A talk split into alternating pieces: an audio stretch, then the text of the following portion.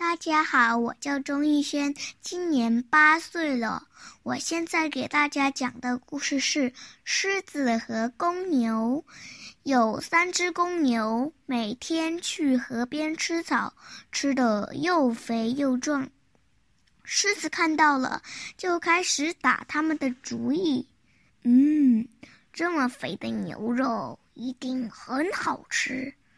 这天趁牛吃草的功夫，狮子从背后猛扑了过去。三只牛突然摆开阵势，联合起来对付狮子。狮子斗了半天，一点便宜也占不到，最后只好灰溜溜的跑走了。三只公牛得意忘形，都吹仿自己厉害。哇，刚才我多凶猛！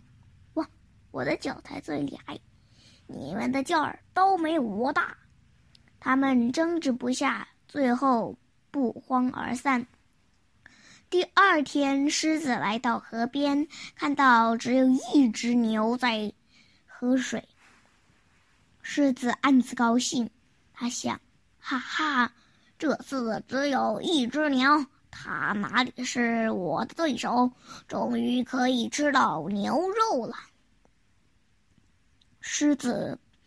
从背后猛扑了过去，虽然那只牛奋力抵抗，但是终究不是狮子的对手，很快就抵挡不住了，发出求救声：“哞哞！”有一只公牛听到了求救声，马上赶了过来。这两只牛也抵挡不住狮子，因为狮子是一个大王，它可是很厉害的动物。这时，第三只公牛也赶了过来，他们团结合作，战败了狮子。狮子又再次仓皇的跑掉了。他们成为了互相帮助的好朋友。我的故事讲完了，谢谢大家。